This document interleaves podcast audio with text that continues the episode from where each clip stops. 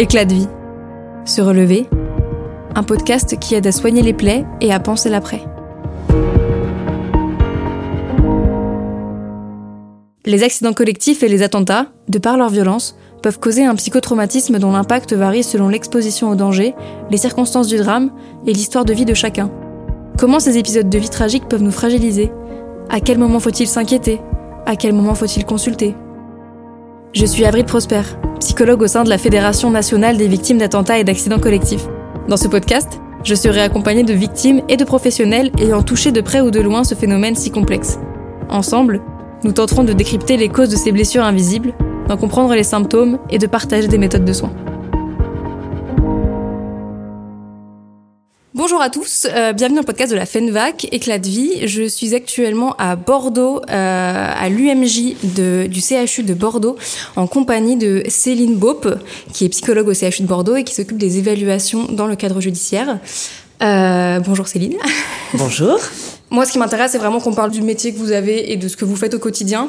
Donc, peut-être pour commencer, est-ce que vous pourriez expliquer, c'est quoi la différence exactement entre une évaluation médico-judiciaire et une évaluation qu'on fait chez un psy euh, en libéral, par exemple, euh, dans le cadre d'une thérapie alors déjà, donc je dirais que outre nos, les deux aspects essentiels de notre approche euh, de psychologue clinicien, donc à la fois clinique et thérapeutique et préventif, euh, la spécificité du métier de psychologue au sein de l'UMJ, c'est l'évaluation du retentissement psychologique euh, suite à un événement potentiellement traumatique.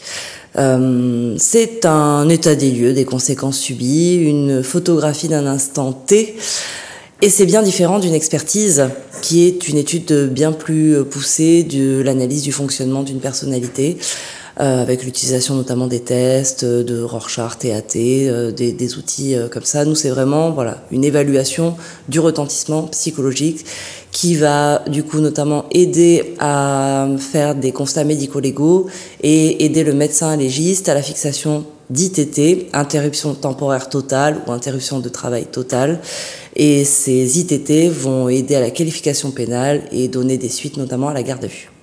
D'accord. Et donc c'est ce qui permet après pour les avocats qui défendent les victimes de faire valoir les intérêts des victimes et euh, de de travailler à un, dédommagement complet euh, selon le préjudice subi. Exactement.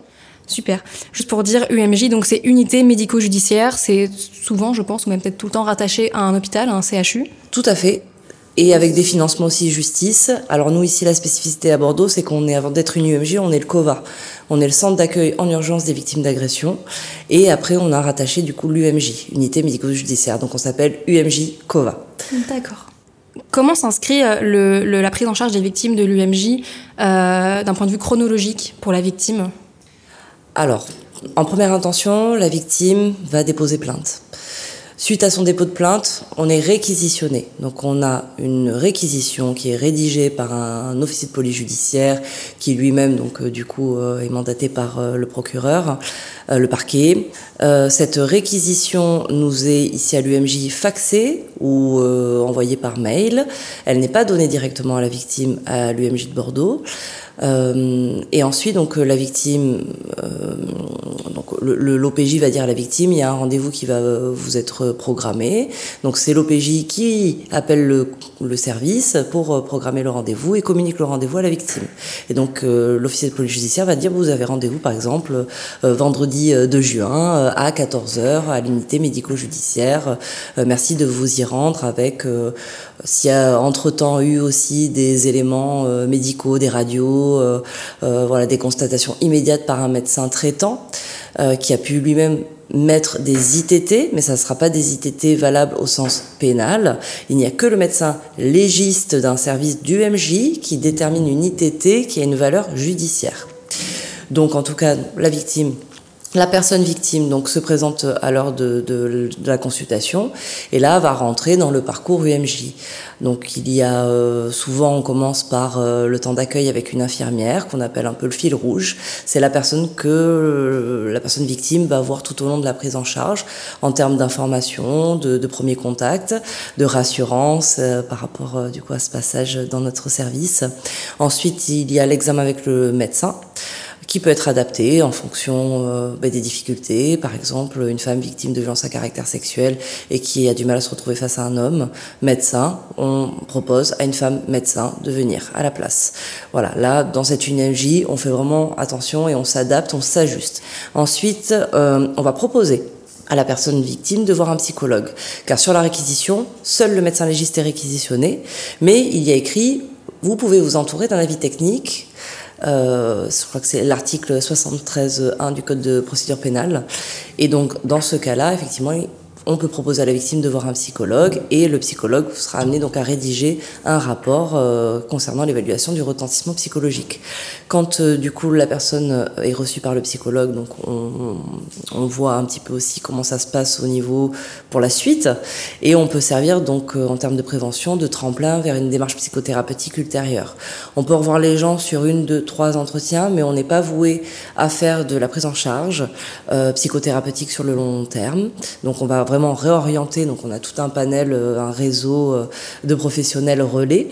Euh, s'il y a des difficultés d'un point de vue social, on a une assistante sociale, deux assistantes sociales dans notre service, donc on immédiatement on va orienter la personne aussi vers la collègue assistante sociale. Et s'il y a des questions juridiques, on a les associations d'aide aux victimes qui sont là aussi. Et on oriente, voilà. Donc la personne vient à la base sur réquisition des autorités judiciaires pour voir un médecin. Mais derrière, elle va avoir toute une prise en charge globale sur un instant T pour essayer de faciliter vraiment le parcours euh, en, et, et, éviter la multiplication des dires. Voilà. D'accord. Euh, vous avez dit que. Euh dans le cas du, CHU de Bordeaux, les victimes n'ont pas euh, les réquisitions en main quand elles viennent, vous les recevez par mail ou par fax. Euh, donc j'imagine que c'est pas le cas partout. Exactement. C'est pas le cas partout et certaines fois donc euh, on donne directement soit sous pli, donc sous enveloppe à la personne victime, soit sans enveloppe, ce qui fait que sur la réquisition, elle peut voir des choses qui peuvent être un peu euh, inquiétantes, angoissantes, euh, des questions euh, poussées. Euh, est-ce que vous pourriez vous prononcer sur la crédibilité, la véracité, la vulnérabilité de, de, de, de la personne voilà, en question Donc c'est questionnant cette façon de faire. on ne sait pas ce qu'on préconise et on va essayer de, de permettre à ce que ce genre de pratique disparaisse.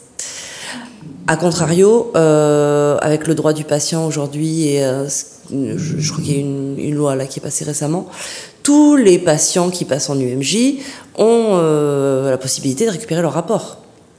Avant, ça passait, nous, en fait, on envoie directement nos rapports, nos constats médico-légaux au service judiciaire, et c'était comme ça que la victime pouvait récupérer un peu les choses. Soit par euh, l'officier de police judiciaire, soit par euh, les avocats. Aujourd'hui, si la victime nous demande le rapport, on est dans l'obligation de lui envoyer.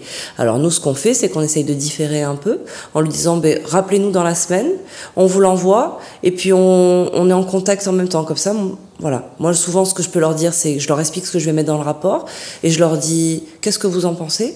Est-ce que vous voulez rajouter des choses? Est-ce qu'il y a des choses? Parce qu'en fait, ça vous concerne vous. Donc, euh, moi, la justice me demande de dire comment vous allez. Et vous alors? Qu'est-ce que vous en pensez? Comment vous allez? Donc là, et surtout, je fais beaucoup ça avec les enfants. Euh, et euh, sinon, je leur dis bon ben, si vous avez des questions, voilà, on s'appelle et je vous explique le rapport parce qu'il y a des éléments euh, quand on n'est pas aguerri, ça peut être perturbant et angoissant de se dire oulala, là là, mais euh, qu'est-ce que ça veut dire tout ça? Je souffre de, de, de, tous ces mots euh, et euh, bon, il faut accompagner. Donc il y a on un accompagne. accompagnement. Ouais, il y a un accompagnement et explication de qu'est-ce qu'un ITT, parce qu'ils se disent, ben, je suis allé voir le médecin traitant, j'ai eu 40 jours d'ITT, je viens vous voir ici, le médecin légiste met trois jours. Qu'est-ce que ça signifie? Pourquoi il y a une telle? Parce que ce n'est pas la même valeur, c'est pas la même chose. Vraiment. Le médecin euh, traitant, il va mettre des arrêts de travail. Ici, on délivre aucun arrêt de travail. Voilà. Il peut y avoir des gestes de soins, mais c'est pas la vocation du médecin légiste ici. D'accord. Et donc, pour revenir sur, euh, sur euh, le CHU de Bordeaux, vous disiez aussi que dans certains cas, si, euh, s'il y a besoin, par exemple, vous êtes capable de vous adapter, donc par exemple de, proposer un médecin euh, femme, si jamais c'est demandé. Euh, j'imagine que si vous le dites, c'est pareil, c'est pas forcément le cas partout. Est-ce que légalement, pour des personnes qui sont pas à Bordeaux, par exemple, faire la demande d'être vue par une femme, par exemple, c'est, possible que ce soit rejeté tout à fait. Tout à fait, parce que euh, ben, chaque UMJ fonctionne euh, à son mode de fonctionnement et dans chaque UMJ, il y a des professionnels qui ont leur fonctionnement propre. Donc c'est très, ça peut être aussi très interdépendant en fait. Hein. et par exemple, nous ici, on a une dizaine de médecins légistes, il n'y en a aucun qui fonctionne pareil. Il n'y en a aucun qui va appliquer l'ITT de la même façon. Donc c'est voilà, d'où la nécessité de trouver un consensus, euh, d'essayer de voir un peu ce qui se passe. Euh, par rapport à votre question aussi tout à l'heure, donc ça c'est le mode de, de, de, rentrée au niveau du COVA euh, sur la voie de réquisition, et après on a les venus spontanées. Les venus spontanées, donc par exemple des personnes victimes de violences conjugales, et dans ce cas-là, nous ce qu'on propose c'est un dossier conservatoire, donc on examine la personne qui vient spontanément avec médecin légiste, infirmière et psychologue, on rédige tout ce qui va bien, et si elle veut pas déposer plainte, on fait un dossier conservatoire c'est-à-dire qu'on préserve toutes les preuves pendant trois ans, avec la possibilité de réactiver via un dépôt de plainte euh, tous ces éléments. Et on accompagne vers le dépôt de plainte. Mais si les personnes ne veulent pas, voilà, en tout cas, on leur explique, tout ça est conservé et il y a une trace. Donc c'est possible que les personnes qui viennent vous voir n'aient pas encore porté plainte et que si elles décident de le faire après, donc elles mettent en plus les pièces que vous leur euh, confiez. Mais si jamais elles ont porté plainte avant, c'est possible de rectifier le, dépôt de plainte via ce que vous, vous allez euh, trouver.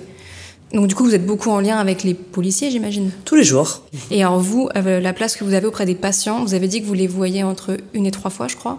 Donc c'est quand même un, un turnover énorme, vous devez voir énormément de patients dans l'année. Est-ce qu'il y a un flux tendu pour les rendez-vous ou euh, tout est programmé. Euh, après, c'est très dépendant euh, ben, des violences, euh, de, du contexte des violences de, de la semaine, du mois. S'il y a un événement, s'il y a quelque chose, il peut y avoir des mois où ça va et d'autres où il y a énormément de victimes. après, en moyenne, on reçoit environ chaque psychologue. On est six psychologues dans le service. On n'est pas tout à plein temps, mais on va recevoir en moyenne six victimes par jour chacune ce qui fait un total environ par année de 4000, 4000 euh, entretiens. c'est pas mal. Pas mal du tout, ouais. Ouais, c'est pas mal. Et donc pour être psychologue en UMJ, donc vous avez un, un, master en psychologie En psychologie, en psychocriminologie, victimologie pour ma part. Euh, pour euh, bosser en UMJ, je dirais qu'il faut être au fait de, du psychotrauma. La clinique du, du, du psychotrauma, c'est la base. Euh, Peut-être un peu la clinique groupale. Euh, la systémie, euh, l'approche EMDR, et euh, n'importe qui peut être victime d'une agression. Donc la clinique, elle est hyper riche et il faut être très réactif et synthétique. Parce qu'on fait des petits rapports, mais il faut aller vite parce que des fois, ben, c'est six victimes, donc c'est six rapports dans la journée et il faut qu'à 18h, tout soit parti. Il faut que ce soit à l'essentiel pour que ça puisse vraiment... Exactement, il faut aller à l'essentiel tout en mettant quand même en lumière que ça s'inscrit dans une histoire, parce qu'on est psychologue clinicien avant tout. Ça s'inscrit dans une histoire de vie, dans un parcours de vie. Euh, ce n'est des fois c'est pas des violences qui isolées, notamment je parle pour les violences chroniques. Euh, la symptomatologie, ce qui intéresse énormément. Le, un peu le, diagnostic qu'on peut poser. Quel est le tableau qu'on a en face de nous euh, simple ou complexe, avec euh, tout ce qu'il y a comme euh, effet de, de cumul, de réactivation, de d'antécédents, euh, de souffrances psychiques qui viennent majorer du coup l'état réactionnel. Et est-ce que du coup l'évolution de la symptomatologie à venir reste à surveiller étroitement? Et de ce fait on préconise la mise en place d'accompagnement psychothérapeutique. Voilà un peu l'ossature du, du rapport. J'ai une question par rapport au dépôt de plainte au chevet des patients, euh, parce que nous, du coup, on, on traite que d'accidents collectifs ou d'attentats. Et dans ces cadres-là, alors je pense peut-être plutôt aux accidents collectifs, parce que l'attentat, c'est très médiatisé, et donc il y a beaucoup de choses mises en place. Euh, il arrive régulièrement que les victimes qui vont porter plainte contre X pour démarrer la procédure euh, se prennent un refus des, des, commissariats ou des policiers, parce que c'est pas habituel dans la procédure, ils savent pas comment prendre la chose. Euh, Est-ce que vous, avec l'UMJ, vous êtes déjà intervenu auprès de patients ou de victimes qui ont vécu un accident collectif pour le dépôt de plainte alors ça, c'est un peu notre procédure, ce que je vous disais, ce qu'on appelle donc chez nous le COVA 2. Euh, bon, il s'appelle plus trop comme ça, mais euh, effectivement, euh, que ce soit des accidents collectifs ou, euh, ou tout autre euh, événement qui ont conduit à en tout cas une hospitalisation, on est une UMJ, mais on se situe sur l'hôpital. Donc finalement, on est en étroite collaboration avec tous les services hospitaliers qui pourraient avoir besoin de nous dans le cadre d'une personne hospitalisée consécutif à une agression. À une agression. par exemple, je vous donne, bon, je fais une parenthèse, mais la maternité. Euh, bon, le nombre de personnes, de femmes victimes de violences conjugales qui sont placées sous accouchent sous X, euh, demandent une mesure de protection, ou voilà, il y a tout ça. Euh, la maltraitance sur les enfants, donc on est étroitement lié avec la pédiatrie, qu'on déclenche ici. Quand on fait des évaluations psychosociales, on peut faire venir un médecin pédiatrique pour venir procéder à cette évaluation. Donc on est très très en lien avec tout le, système hospitalier et du coup avec la justice. Et voilà, et tout ce petit monde œuvre ensemble. Mais c'est des années de travail pour en arriver là. C'est une politique locale. Donc euh, ce qui fonctionne à Bordeaux comme ça, ça va pas fonctionner chez le voisin de la même façon. Voilà. Et, euh, et c'est un réaménagement constant. Parce qu'il y a du turnover et euh, du coup tout le monde n'est pas forcément au fait des procédures, donc il faut retravailler pluridisciplinairement. Donc on a des, réunions pluridisciplinaires avec Santé Justice pour essayer de, de, parfaire un peu euh, notre travail et de, parce que je dis souvent on n'a pas des positions justes ni injustes mais des positions qui s'ajustent sur toute une vie.